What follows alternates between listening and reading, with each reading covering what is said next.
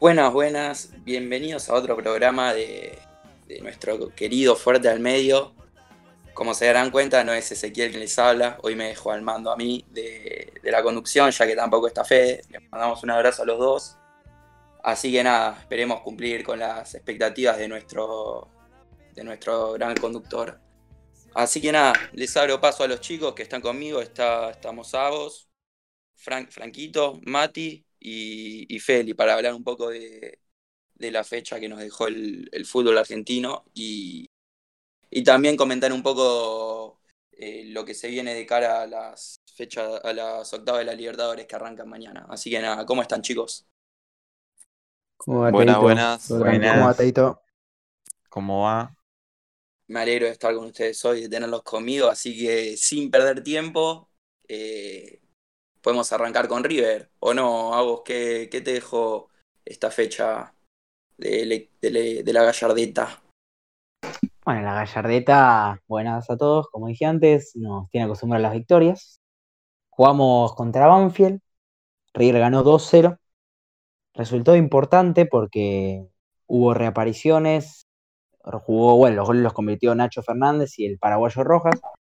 Eh, me gustó, o sea, sacando que nos, viene bien para posicionarnos casi primeros en, en estos, esta liga rara que tenemos en Argentina. Eh, viene bien porque metimos el Nacho, que estaba medio falto de gol, estaba jugando medio medio, para tomar un poco de, confianza. Y bueno, y después el paraguayo Rojas que parecería que viene pidiendo titularidad, porque Pablo Díaz estaba muy bajo nivel y, yo lo noté muy bien. Banfield igual tuvo dos bajas importantes, se le lesionó el arquero Arboleda y Cuero se le desgarró, tipo, nos sirvieron en bandeja el partido.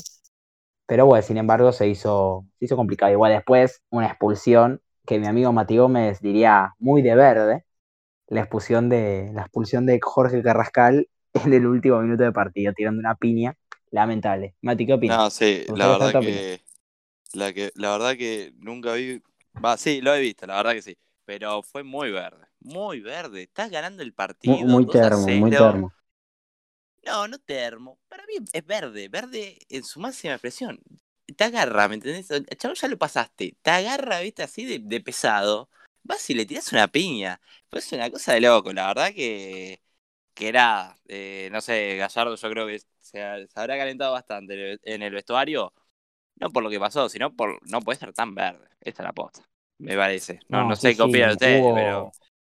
Hubo imágenes de Gallardo preguntándole, ¿le pegaste? Encima no es que le pega una patada a lastimar, lo agarra, tipo de cansado, de ya no, no me rompa malo voy, y el otro reacciona innecesariamente. Pero bueno, sacando ese error, River jugó muy bien, recuperamos. Y bueno, también de paso, Teo, vengo a comentar las novedades que, de la Libertadores. Eh, River juega mañana contra Paranaense. Em, ¿Qué pasa? Partido que todos ven como favorito de River. Yo, siendo hincha, se nos complicaba. Sentía que se nos iba a complicar, pero surgió en el testeo de COVID que a Paranaense le saltaron 6, 7 jugadores en el primer testeo positivos, de los cuales se va a realizar en las próximas horas un, un segundo testeo para ver si hay más o alguno fue un, qué sé yo, un falso negativo. Lo raro de esta noticia es que tres, tres o sea, los tres arqueros, digamos, el titular, el, suplente y el tercer arquero, que generalmente todos los equipos viajan con los tres arqueros, dieron positivo. O sea, no, eh, sé con qué, no sé, no sé con qué, o sea, pobre, o sea, literalmente creo que, porque el tercer arquero siempre ataja en reserva, o sea, el suplente de la reserva tiene que atajar. O sea, una cosa de loco. Teo, ¿qué opinas? No, yo lo que opino es que para mí Bianchi le pasó el celular de Dios a Gallardo, porque la verdad es tremendo. que siempre, siempre de alguna manera cuando está eh, complicado, se le puede llegar a complicar de alguna manera, siempre de alguna manera puede terminar resolviendo hasta cuando incluso le excede, como es en este caso.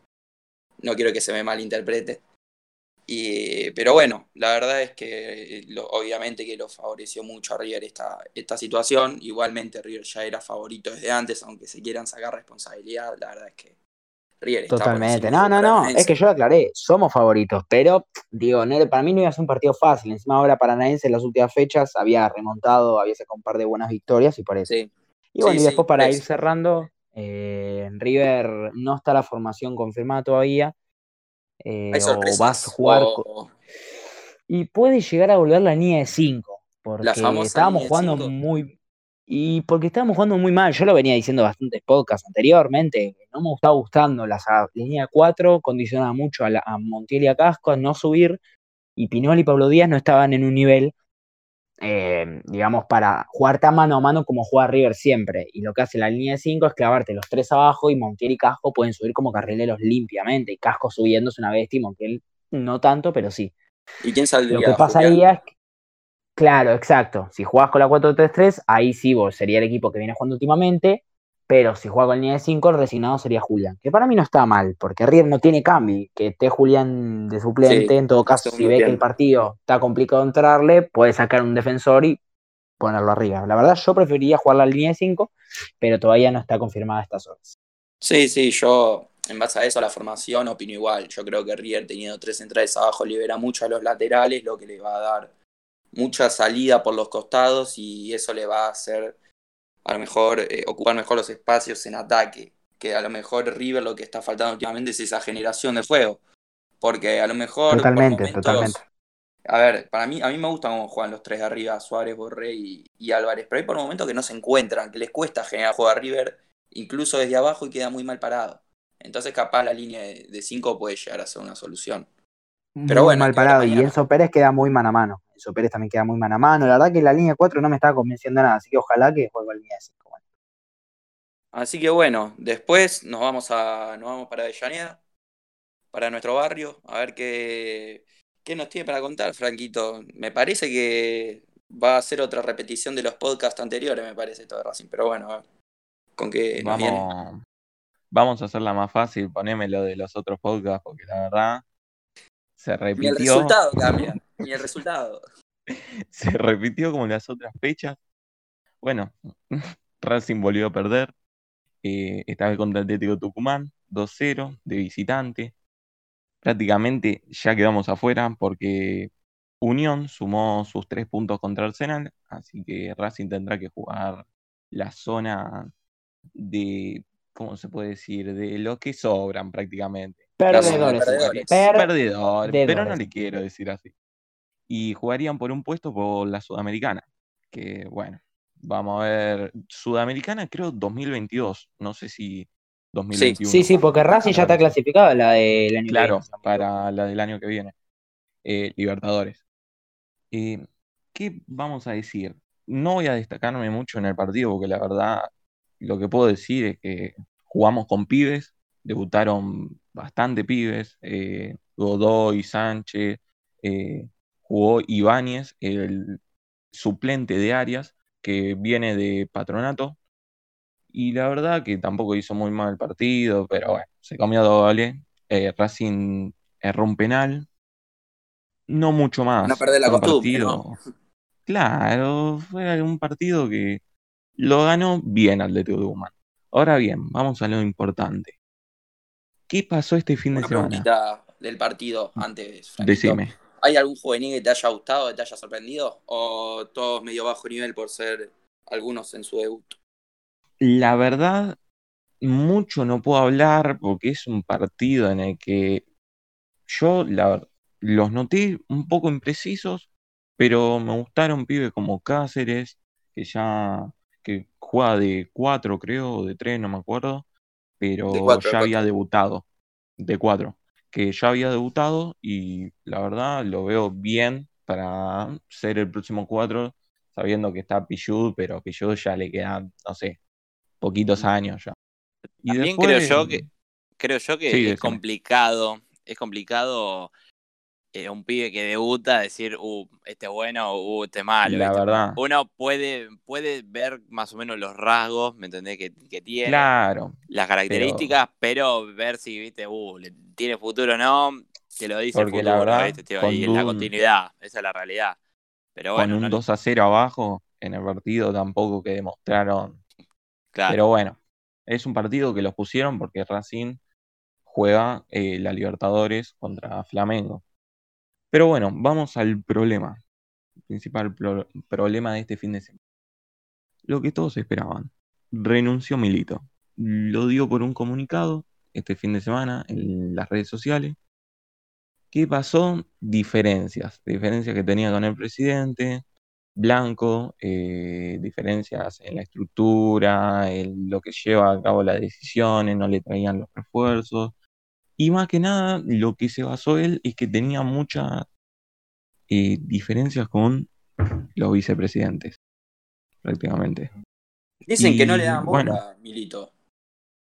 A Milito no le daban bola con las cosas que venía pidiendo ya hace tres años, que quiso cambiar la estructura del club o hacia dónde orientaba los, eh, las políticas que tienen y en cuanto tanto a la infraestructura del club como el fútbol, que nunca se le dio lugar. Dijo que no, por lo menos eso fue en el comunicado que sacó en Instagram.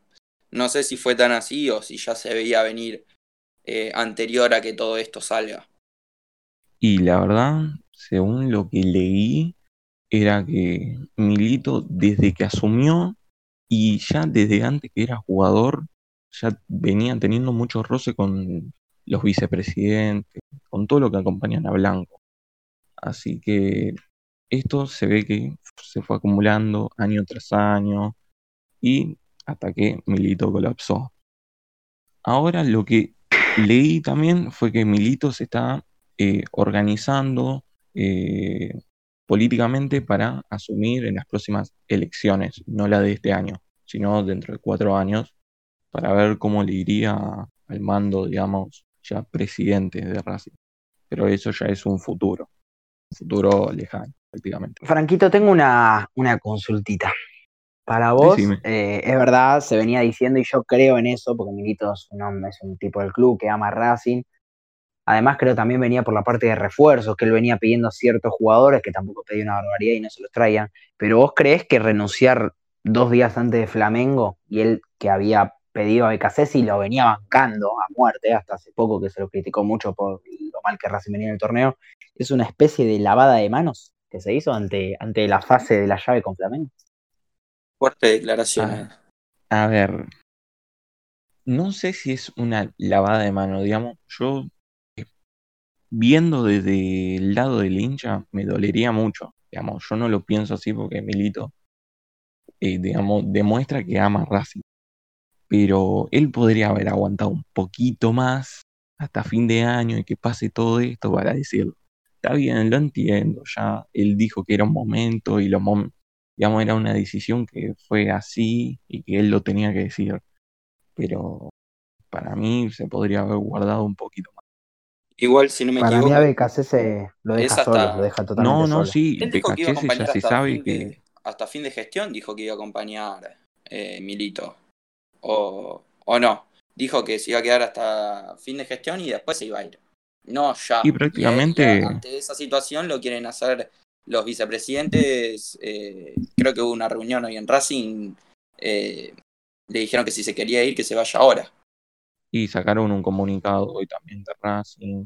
Pero más allá de eso es que hay le- elecciones en Racing en diciembre. Era muy difícil que para mí siga Milito, ya que Blanco para mí tiene las elecciones.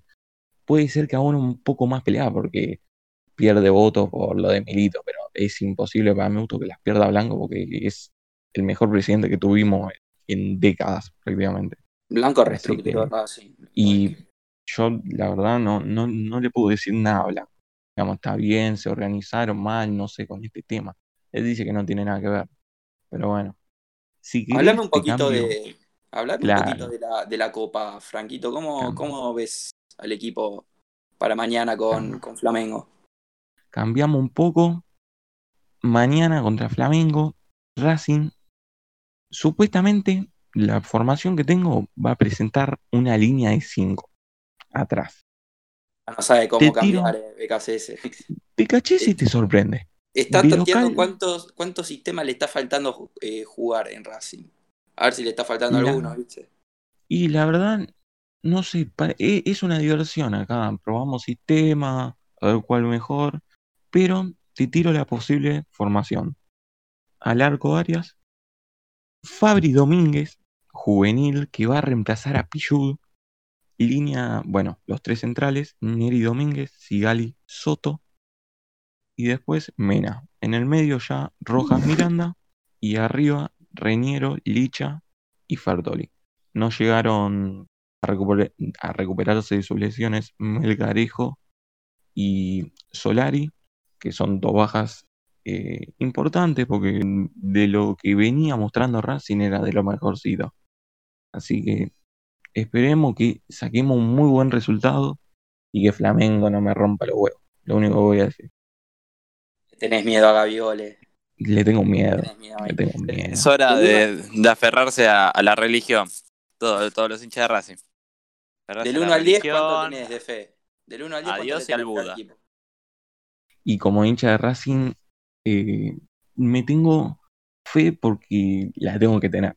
La Del tengo 1 que al 10. tener. ¿Cuánto? Del 1 al 10, 7. Listo. Bien. 7, 8. Lo cerramos ahí. Aferrate a eso porque la verdad es que. Y a, y a que Flamengo viene jugando mal. Porque la verdad es que Racing últimamente viene con algunos problemas. Pero bueno, vamos a la vereda del frente. Vamos a ver qué nos dejó el fin de semana y que también juega entre, eh, juega entre semana. El, el rojo de, de Pusineri, que parece que no hace pie, pero que tampoco pierde. Así que mejor que yo lo va a poder explicar Mati Gómez. Bueno, nada. Eh, bueno, eh, bienvenida a toda la gente. De paso, saludo. Eh, bueno, no, lo de Independiente. Independiente, lo que pasa. Independiente no queda expuesto, más que nada Pusineri, no está quedando expuesto por un tema de que Independiente no, no está perdiendo. Y ponele, si vas a. Y esto es estrictamente de, de las estadísticas, hace 10 partidos que no pierde.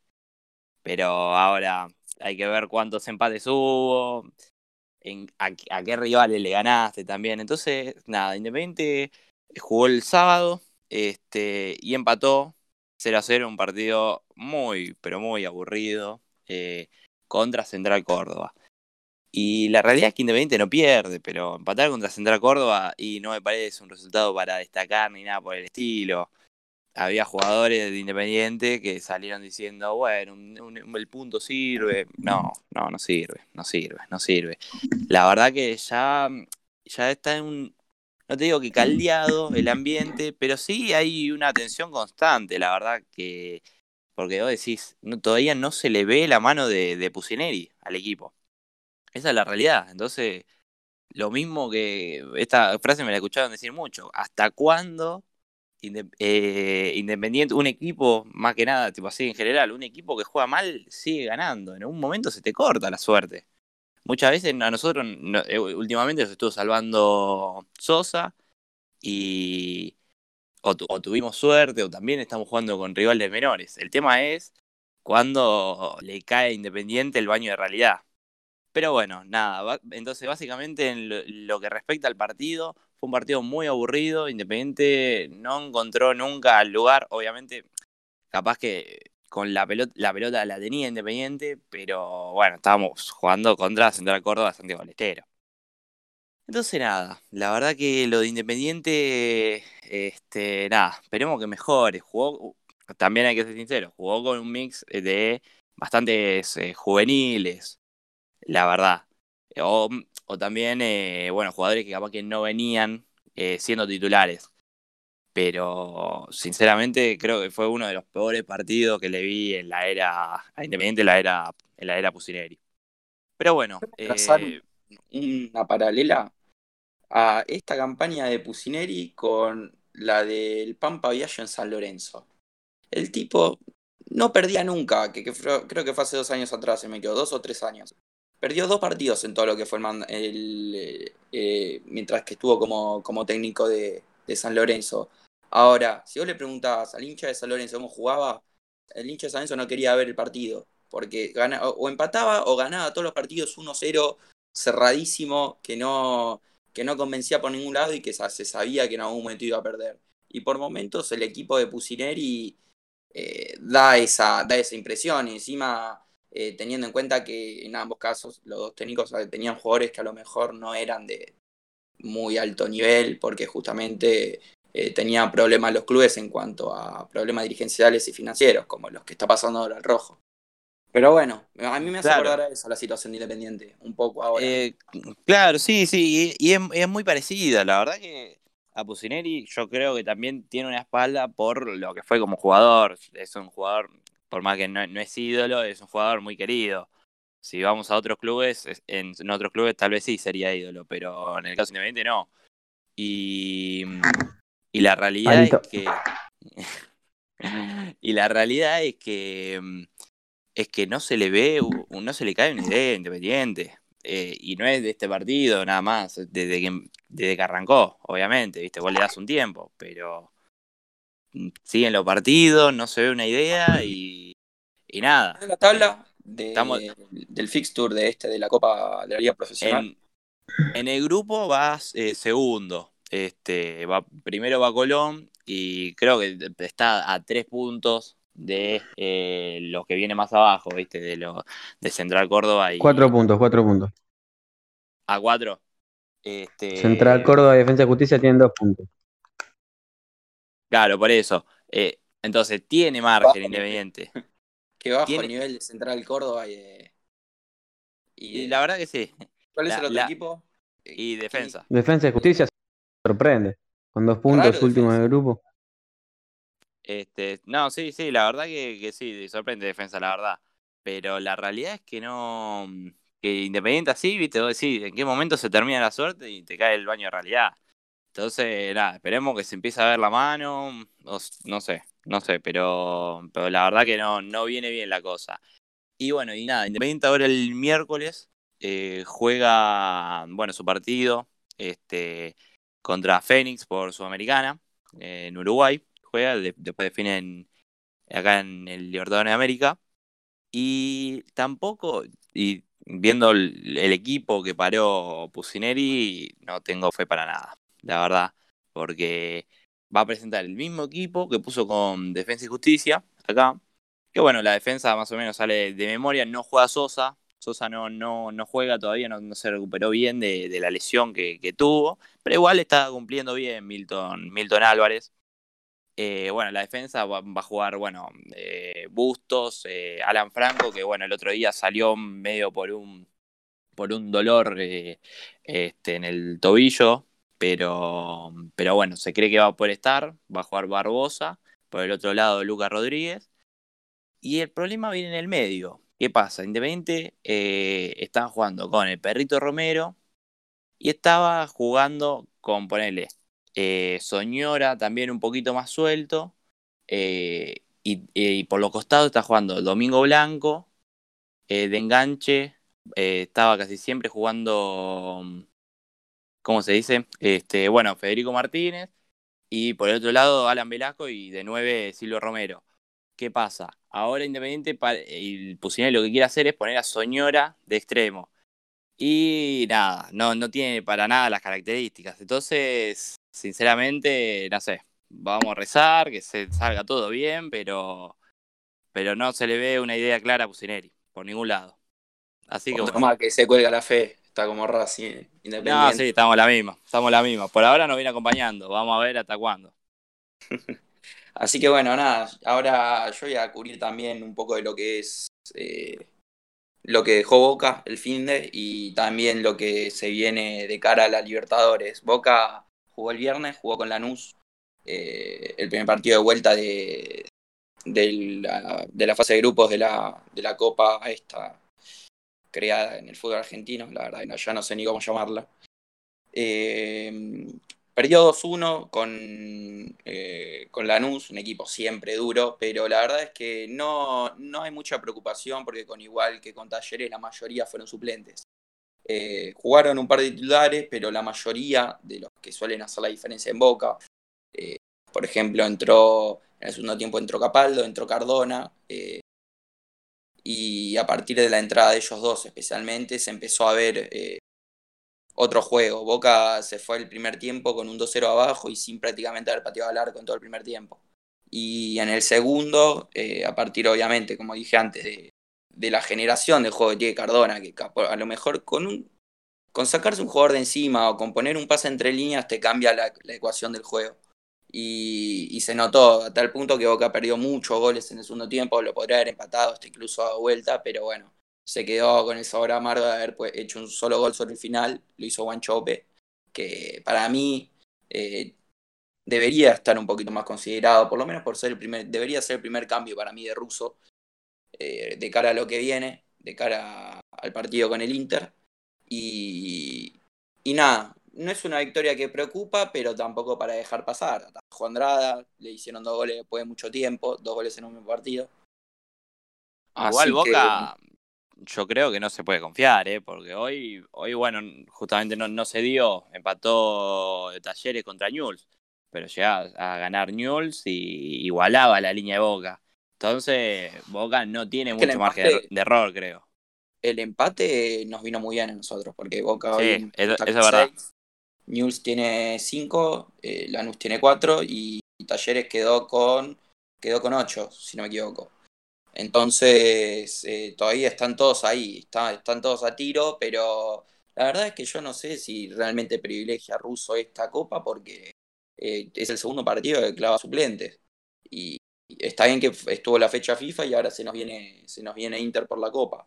Pero bueno, como dije antes, no es para tener en cuenta, pero tampoco es algo que realmente preocupe porque todas las miradas desde que está esta dirigencia en Boca van apuntadas desde el momento uno a la Libertadores, eh, incluso por Russo.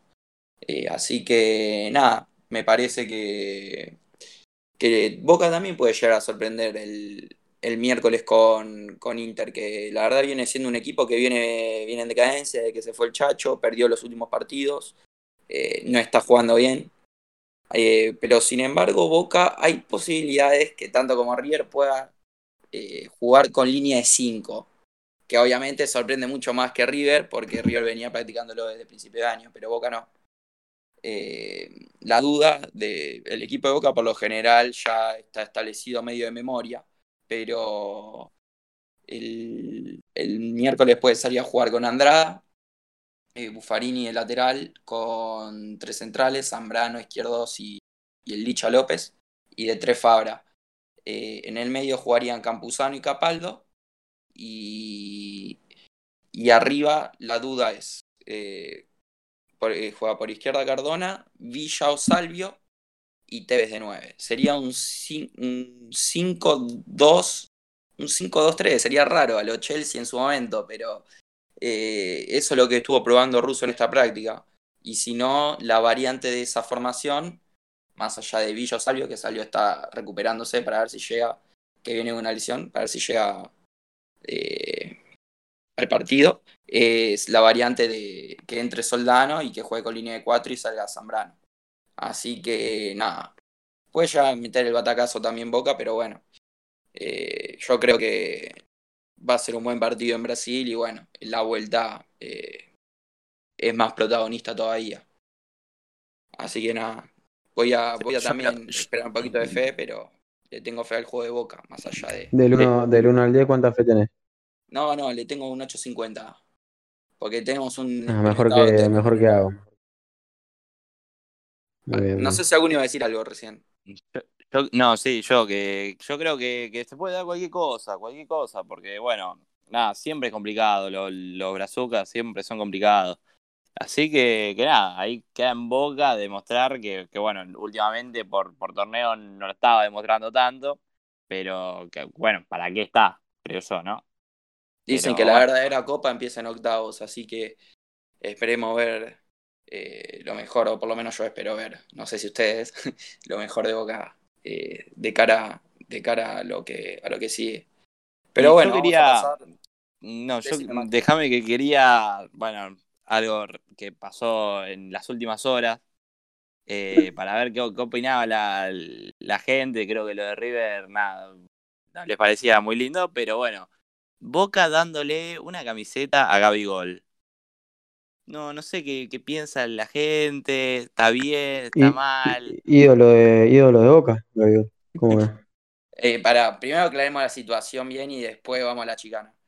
Boca hoy, eh, como Flamengo está en Argentina, por eh, mañana juega con Racing, eh, se juntaron la los, creo que son los preparadores físicos o el cuerpo técnico de, de, Boca, tanto con los de Flamengo. Y en representación de Boca no fue nadie de los jugadores, pero en representación de Flamengo fue justamente a un año de la tragedia el famoso Gabigol. Entonces se da justamente la foto eh, de, de Gabigol con la camiseta de Boca, pero cabe aclarar que también Gabigol le mandó, eh, le mandó esa camiseta a él y él le mandó la camiseta a Carlitos. Esa es la aplicación. Ahora, si en cuanto yo vi ese video que él estuvo con, con la camiseta, me volví loco. Claramente. Y el que me diga que no festeja, como dije hoy, lo- las derrotas rivales me parece un cara dura y está totalmente mintiendo adelante del público. No, obviamente yo creo que se festeja. Ahora el tema está en cuando vos ya haces todo, todo toda una fiesta, la verdad, porque ya darle una camiseta ya es un montón. Me, pare- me parece un montón. Y la verdad que Boca en eso es como que mm, Hizo lo mismo con muy, muy de un club muy, muy mediocre. Me parece muy mediocre lo que, lo que hizo Boca. Bueno, Me pero la- por suerte una acción no determina toda la historia, ¿no? Me sorprende que Agos no haya opinado nada acerca de, de esto de, de Gabigol con la camiseta de para- Boca. Es que mm, para mí es una payasada, pero, pero como te digo, para mí no es el hecho de que no se festeje. Eh, para mí, obviamente, yo cuando Boca queda afuera, sacando que las últimas jugadas justo ¿Cuántas siempre nos camisetas te cruzamos pusiste en y... tu historia? ¿Cuántas mamá- camisetas te pusiste? No, no, no, obviamente, justo en las últimas te crucé a vos y te eliminé, pero, o sea, obviamente me encantaría que Boca quede afuera con Inter, como a Teo y a todos los hinchas de Boca, supongo, historia, gustaría que River quede afuera en, Para- en Paranaense. Con Paranaense, olvídate. Pero me parece que a lo que a lo que voy es que me parece que fue un poco de circo, ¿no? Un poco, se cumplió hace poco un año, eh, pero Ayer. de, de lo que sucedió ayer, ayer. Eh, de lo que pasó en esa final, una tragedia, pero, pero bueno, me pareció un poco agrandado el circo, pero qué sé yo. No, no tengo nada que acotarle, como dice Teo. Eh, estos son boludeces, hay que ver mañana. River, miércoles Boca, y ahí es donde se ve lo verdadero. Esto es una payasada. A ver, Feli, comentame cómo terminó el resto de la fecha. Así. Voy a comentar un poquito de esta, de esta liga, los resultados y las posiciones de esta liga medio rara, que es la Liga Argentina. En el grupo A jugó Atlético Tucumán versus Racing, como dijo Franquito, ganó Atlético Tucumán 2 a 0.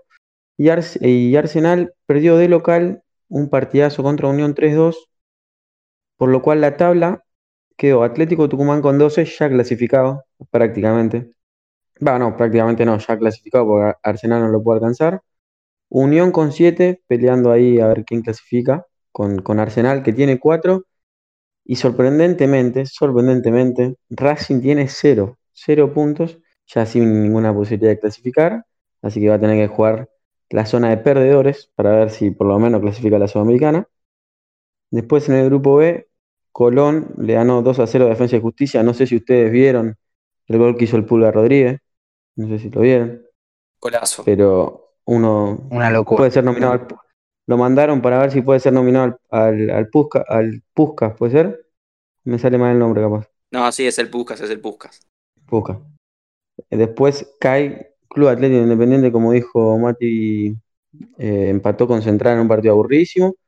Y la tabla quedó con, con Colón ya clasificado, con Independiente con 6 puntos y Central Córdoba y Defensa y Justicia con 2. Sorprende ver, la verdad, a Defensa y Justicia último. Inflaron mucho a, a Crespo, mucho a Defensa y Justicia y la verdad está haciendo papelones. Después, en el grupo C, Banfield perdió con, con River, como dijo nuestro compañero Agostini, eh, 2 a 0. Y Godoy Cruz perdió con Rosario Central 1 a 0. La tabla quedó con Banfield con 9, River con 9, eh, Rosario Central con 6 y Godoy Cruz ya, ya sin poder clasificar con 0 puntos. Vamos al grupo D, al grupo de Boca. Boca, la rusoneta, parece que se acabó la mentira, volvió a perder. Otra vez, y ahora de local. Contra Lanús 2-1. Bueno, también Talleres empató 1-1 con Newells hace un ratito nada más. Eh, la tabla quedó Talleres con 8 puntos, sorprendentemente Talleres está primero en el grupo. Boca con 6 y Newells y Lanús con 4. No se puede confiar Boca, para mí Newells y Lanús tienen mucha chance de clasificar, todavía quedan 6 puntos en juego, así que que no se confíe la rusoneta porque si no, no quiero que haga papelona como Racing. Después, en el no. grupo E. ¿Cómo, cómo? se está quedando sin nafta en el torneo local. Cargó todo para la Sí, sí, ya. Totalmente. Esperemos que no le vaya mal. Esperemos que no le vaya mal. Después, en el grupo E, San Lorenzo le ganó 2 a 0 Argentino Junior, a mi querido bichito la paternal, que bueno, está, está ahí, está ahí, está ahí en la tabla. Estudiantes perdió 1 a 0 con, con Aldo Civi, estudiante que no, pobre con Chapo Uraña y de sábado no, no encuentra el rumbo. La tabla quedó con San Lorenzo con 10 puntos, Aldo Civi con 7, Argentino Junior con 4, ojalá pueda, pueda sacar 6 de 6 ahora y clasificar, y Estudiantes con un punto. Y el último grupo, el grupo donde está el Diego, fue Patronato 0 a 0 con Gimnasia y Huracán perdió de local 1 a 2 contra Vélez. La tabla quedó con Vélez primero con 8 puntos, Huracán con 7, con 7 Gimnasia que había arrancado excelente, está con 5, está todavía con chance de clasificar y ya mucho más abajo, Patronato con un solo punto y ya casi, casi, casi afuera de la zona de ganadores. Muy completo, Feli, eh. la verdad. Como estuviste- dice como nuestro siempre, compañero ese, el conductor, cuando yo vengo, tengo que cumplir por lo menos, si no, si no, ¿a qué vengo? Me parece perfecto, no esperaba menos de vos. Así que bueno, redondeando, eh, creo que ya tocamos todos los puntos, lo que nos dejó el fútbol argentino en esta nueva fecha. Así que para ir cerrando, no sé si la pregunta de todos los programas, si Feli tiene un saludito para mandar, porque nos hizo costumbre al principio de los primeros podcasts, yo tengo que cumplir, tengo que Quiero, seguir. quiero mandarle un saludo, pero esto es fuera de chiste, mandarle un saludo a mi, a mi amigo personal, Carlos Sosa, es un amigo íntimo de la infancia y, y siempre me pide saludos y yo, yo me olvido y después me lo remarca todo el tiempo, me hace sentir mal, así que quiero mandarle un saludo. Teo, que tengo, Humilde, tengo un humilde. saludito yo. Hay que tengo un saludito. Igual, igual me, me interrumpiste en medio del saludo, no había terminado, pero está bien, ya está, ya está, ya, está, ya lo terminé. Ahora puedes hablar. Yo tengo un saludo para el, él mismo se denominó como fan número uno de este podcast, Manu Shettel, gran jugador, gran amigo de mi vida. Y nada, me, me dijo fan número uno, que nos escucha apenas lo subimos, así que le quería mandarle un saludito. Perfecto. Yo también voy a aprovechar. Bueno, Mando- dale. Bueno, ya que estamos todos con los saludos, decí Mati y yo cierro, así ya vamos completando. No, yo, yo no quería un saludo. Yo les voy a dar a nuestra audiencia una recomendación. Una, eh, nada, si quieren comer bien, sigan a la página en Instagram Porly Sandwich.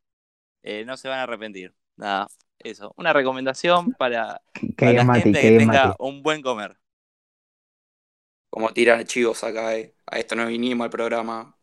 Pero bueno. Yo Ya, para gran saludo cerrar- nada más poniendo. Yo para cerrar, eh, así ya, ya completamos, le, le quiero saludar, le quiero mandar un saludo a mi amigo personal, Gabriel Barbosa, alias Gabigol, que nos está escuchando. Así que nada, con eso cerramos el programa. Si te agrada alegrías ese amigo. Amigas, hace un año.